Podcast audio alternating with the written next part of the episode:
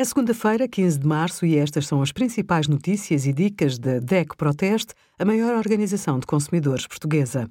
Hoje, em DECO.proteste.pt, sugerimos quem está abrangido pelo IRS automático, o teste ao robô de cozinha Monsieur Cuisine do Lidl e as nossas dicas e sugestões para uma Páscoa confinada, mas especial. No Dia Mundial dos Direitos do Consumidor, relembramos que, ao comunicar mensalmente a leitura da eletricidade ou gás ao respectivo comercializador, consegue garantir que paga o que realmente gasta em vez de estimativas de consumo. Esteja atento à data limite para enviar a informação indicada nas faturas ou na área pessoal do site do operador. Existem várias formas de comunicar a leitura, que variam consoante a empresa.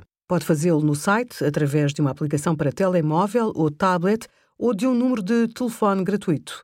Basta seguir as instruções da gravação automática e ter à mão uma fatura para consultar o respectivo código. Obrigada por acompanhar a DECO Proteste a contribuir para consumidores mais informados, participativos e exigentes.